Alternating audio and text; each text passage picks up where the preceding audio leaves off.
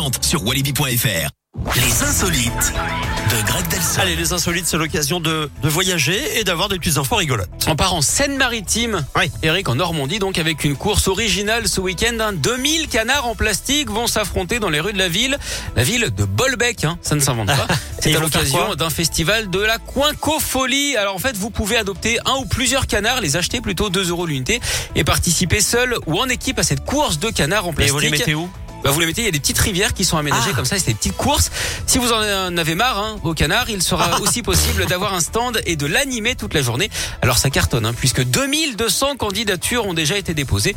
Le but, c'est donc de s'amuser, mais aussi d'aider deux associations et de mettre en avant le patrimoine local. Finalement, c'est un peu leur festival de Cannes.